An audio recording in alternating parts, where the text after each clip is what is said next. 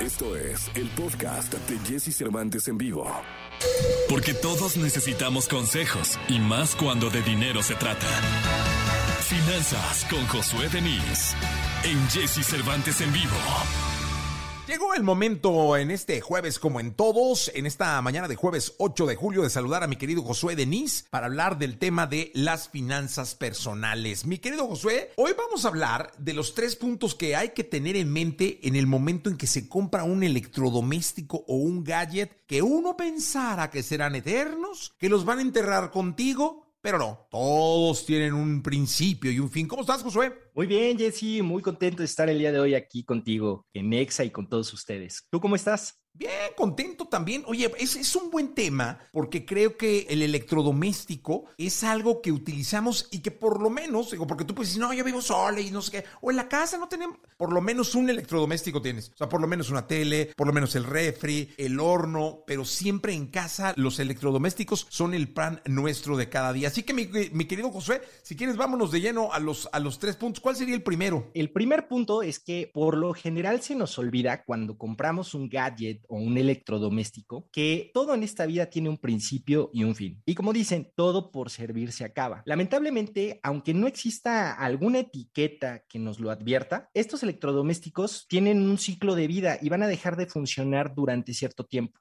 Lo que generalmente pasa es que financieramente no estamos preparados para cuando llega ese momento de reemplazarlos. Y entonces lo que nosotros debemos de hacer es tener pues un guardadito, un ahorro para que cuando tengamos que reemplazar o reparar algún artículo electrodoméstico, a nosotros no nos afecte financieramente hablando. Entonces, debemos de contemplar que aunque estamos bien acostumbrados a utilizar la lavadora, el microondas, a veces nos olvidamos que este va a dejar de funcionar y que necesitamos repararlo. Entonces, entonces, es importante tener pues un ahorro para cuando necesitemos hacerlo. Oye, totalmente, incluso las refacciones del coche, porque mira, por ejemplo, lo que uno nunca espera, tienes toda la razón, ¿eh, mi querido Josué? Es, es el, el, cuando llega tu mujer y te dice, gordo, hay que cambiar el refri, o hay que cambiar el horno, o ya le fallaron los frenos al coche, y tú nunca contemplaste, o sea, tú dijiste, no, pues con este refri me entierran, o el horno me lo, o sea, va a ser mi almohada de, de, de, de la cama de madera, ahí me lo voy a llevar. Y no, la verdad es que tienes toda la razón. Siempre, además del ahorro, deberíamos tener considerado un, ¿cómo le podríamos poner? Un como presupuesto de emergencia o presupuesto de, de, de, de, electrodomésticos o cómo le podríamos poner. Sí, es un ahorro para esas situaciones que se van presentando. Siempre debemos de tener un, un fondo de ahorro para las emergencias en nuestras finanzas personales. Bien, y bueno, vamos al segundo, Josué, que también me parece muy importante. ¿Cuál sería? El segundo es, no te comprometas a pagar por cinco años algo que va a dejar de funcionar en dos. Y es que un ejemplo muy claro de cómo no debemos de utilizar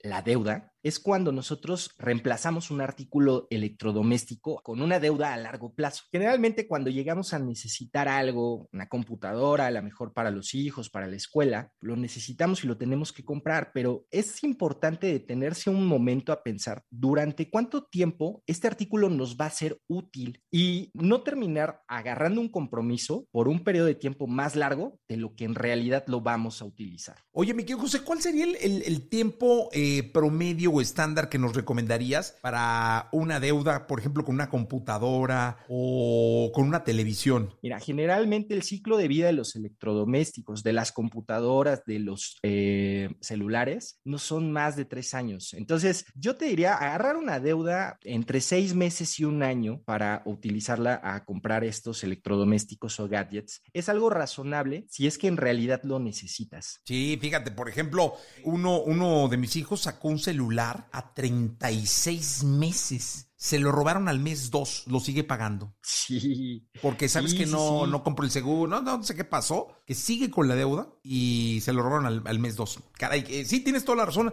hay que, hay que ser muy frío y calculador para aunque pagues más, termines en, en el tiempo en el que quizá ya debas cambiar o debas sustituir alguna cosa que por temporalidad ya no, ya no funcione en tu vida. Miki José, ¿cuál sería el 3? El tercero también nos habla un poco de la previsión. Generalmente no estamos tan acostumbrados a contratar un seguro por algo, pero a veces cuando nosotros invertimos una buena cantidad de dinero, por ejemplo, para una computadora, un celular o quizá una lavadora, eh, las tiendas departamentales o, o las mismas marcas nos ofrecen algún servicio en el cual nos pueden dar mantenimiento durante un cierto periodo de tiempo para este artículo. Entonces, de repente, si tú le vas a invertir una lana a este artículo y sabes que lo vas a estar necesitando, sería bueno considerar que puedes pagar un poquito extra con la intención de que puedas tener ese mantenimiento o esa reparación cuando lo necesites y que no te agarre desprevenido en tus finanzas y que tengas que descapitalizarte en un momento en el cual probablemente no estés listo. Oye, que en, ese aspecto, mi querido José, yo digo que, que, levante la mano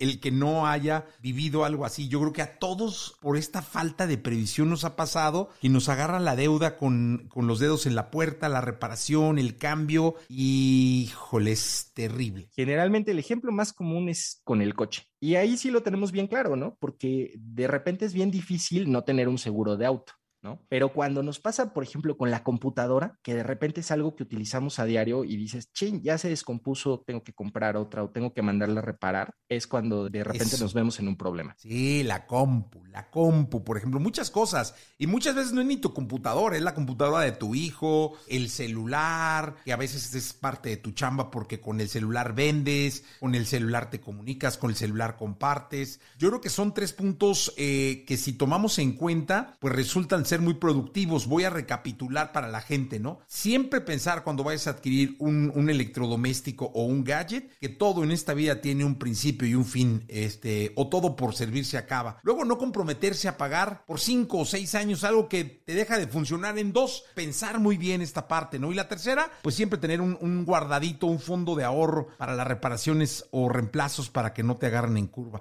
Mi querido Josué, muy interesante como siempre. ¿Dónde te pueden localizar? Me puedes encontrar en redes sociales como Josué Denis con Z y guion bajo al final. Y pues ahí con todo gusto estaremos compartiendo tus comentarios y resolviendo tus dudas. Ya está entonces, mi querido Josué, muchas gracias. Hasta el próximo jueves. Si les parece, vamos a continuar con el programa.